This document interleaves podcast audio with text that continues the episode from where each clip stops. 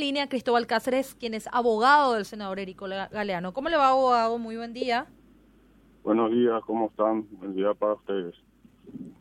Gracias por atendernos. Bueno, Cristóbal, queríamos saber cómo se va a tramitar esto. ¿Cuál es la, posición de tu defendido, en el sentido de tu cliente, que en el sentido de que el senador había manifestado? Yo recuerdo eh, cuando empezaba esta, eh, esta historia, todavía eh, antes de, de ser proclamado y que asuma su banca, que anunciaba que, eh, bueno, que él solicitaría al Pleno el retiro de los fueros.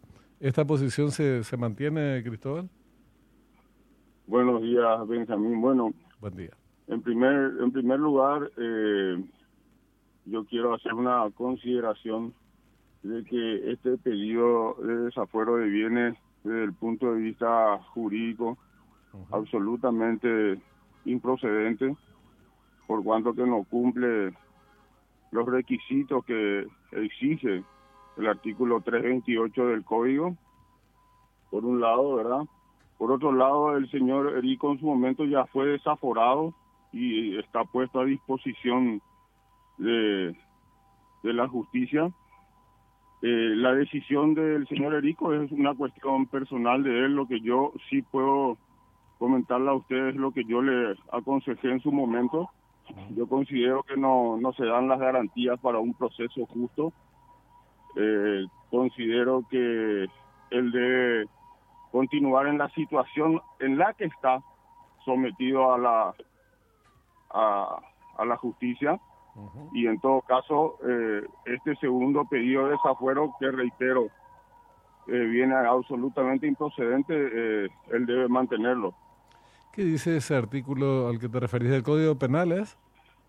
Sí, eh, la, el, pedido de desafuero eh, debe estar acompañado de un relato circunstanciado de todos los hechos e incluso acompañarse elementos de juicio que ameriten un examen la respectiva Cámara, sea diputados senadores eventualmente, a fin de que el Pleno tenga absolutamente a la vista no solamente el pedido, los argumentos y los elementos en base a los cuales se realiza este pedido.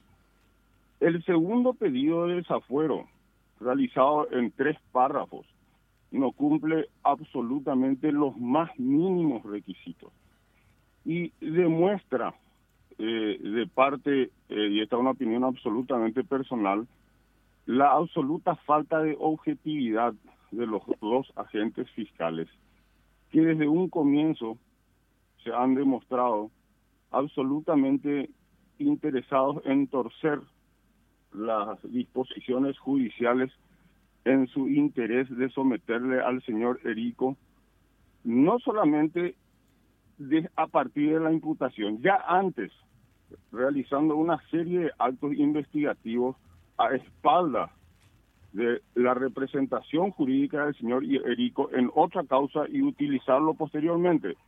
Entonces, este pedido de desafuero que viene en tres párrafos no merecería el más mínimo análisis, ni jurídico ni político. Por lo que yo, en mi opinión, en mi opinión y en mi parecer, he aconsejado al señor Erico, si bien la decisión va a ser de él y él le debería responder a ustedes, ¿verdad? Que él eh, defienda sus fueros y seguir sometido a la justicia como lo estamos haciendo hasta el día de la fecha. Finalmente, este pedido de desafuero nos da la razón a nosotros que estamos diciendo que teníamos fuero. Entonces, eh, una, una, consulta desde el punto de vista, digamos, de, de la solicitud, vos, vos decís, nos reúnen eh, no se dan las garantías eh, del caso, hay, hay una, situación de injusticia. sí, sí, por eso. Lo uno lleva a lo otro, mm. Benjamín. Eh, al no tener, al no darse los requisitos, esto demuestra que existe un interés, ¿verdad? absoluto, hasta diría político. o de personas detrás de todo este tema, particularmente del señor Erico, porque eh, la prisa con la que fue realizada eh, quizás nos favorezca porque se cometen esta serie de errores jurídicos. Y esto en realidad ni debió haber sido enviado al Congreso por el juez Amarillo, que conoce perfectamente la ley, ¿verdad? Y sin embargo, eh, igual lo envía, pero bueno, eh, consideramos nosotros que favorablemente porque eh, no, no, no resiste más mínimo análisis jurídico. Reitero, usted lee las disposiciones del código y lee lo que es este periodo de desafuero y no, no, no puede entender cómo se pretende desaforar a un senador de la República con un pedido de este tipo. Le vuelvo a reiterar de tres párrafos, sin mencionar absolutamente, eh, sinceramente es increíble. Yo no, no, no quiero ser grosero ni, ni, lo voy a hacer ni lo he sido nunca, pero, pero no, no, no resiste ningún análisis jurídico, sinceramente. Desde el punto de vista jurídico, dos consultas en una. Eh, primero, ante un estado de, casi indefensión, que es lo que estás planteando, es decir, no existen las garantías eh, requeridas como para hacer frente, eh, para llevar adelante el proceso desde el punto de vista de la defensa. ¿Hubo alguna recusación, alguna acción que ustedes hayan planteado solicitando el apartamiento de los que no brindan estas garantías y tendrían que hacerlo primero? Y segundo, ¿en qué cambiaría el, el estado procesal con el desafuero en el caso de que eh, la Cámara de Senadores efectivamente dé curso favorable al pedido del juez. Eh, en, verdad eh, es, un panorama sumamente incierto y difícil, ¿verdad? Porque le vuelvo a decir, nosotros ya estamos sometidos, nosotros en su momento hemos planteado dos excepciones con relación a este tema que han sido rechazadas en su momento por el juez Amarilla. ¿verdad? Incompetencia y falta de acción. En ese momento, nosotros, a fin de facilitar eh, la comparecencia inclusive del señor Erico, eh, hemos desistido de una reposición que habíamos planteado. Y el juez, sin embargo, eh, consideró que debía primero este, resolverse por la respectiva Cámara de Apelación las incidencias que nosotros planteamos. Sin embargo, en el transcurso de esta situación y con posterioridad al juramento aparece este pedido de desafuero al cual se da rápidamente trámite, ¿verdad? Entonces, eh, sí, eh, en su momento nosotros hemos recusado a estos fiscales, hemos recusado al fiscal PAC específicamente y también al fiscal Corbeta ya antes de las elecciones porque habíamos tenido conocimiento de que estaban perpetrando con el objeto de perjudicar la posible elección del señor Erico eh, ya habíamos planteado unas recusaciones y estamos viendo y estudiando la posibilidad de ejercer nuevos medios de defensa contra estos representantes del Ministerio Público. Y, con, cuando te preguntaba y vos decías, es incierto el panorama en el caso de que se retiren, se le retiren los fueros. Eh, totalmente, ¿qué, totalmente. ¿Qué hipótesis caben dentro de esa incertidumbre? y los excesivos pedidos de medidas cautelares que realiza prisión preventiva por ejemplo ¿Mm?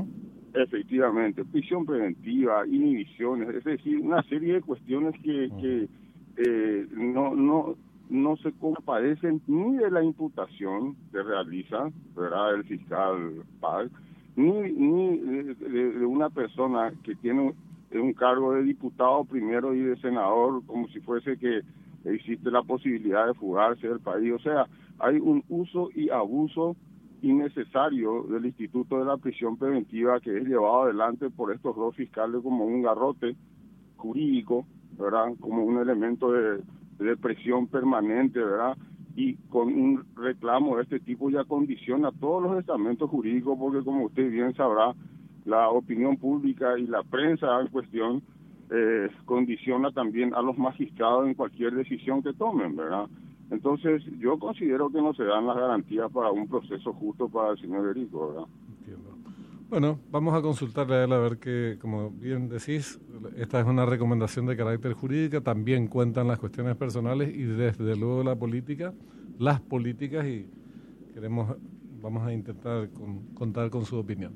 Te agradecemos mucho, Cristóbal, muy amable. No, a usted, señor. Que tenga muy buen día, señor Benjamín, y para la señorita. Igualmente, igualmente. Cristóbal Cáceres, Frutos, abogado de Erico Galeano, ex juez.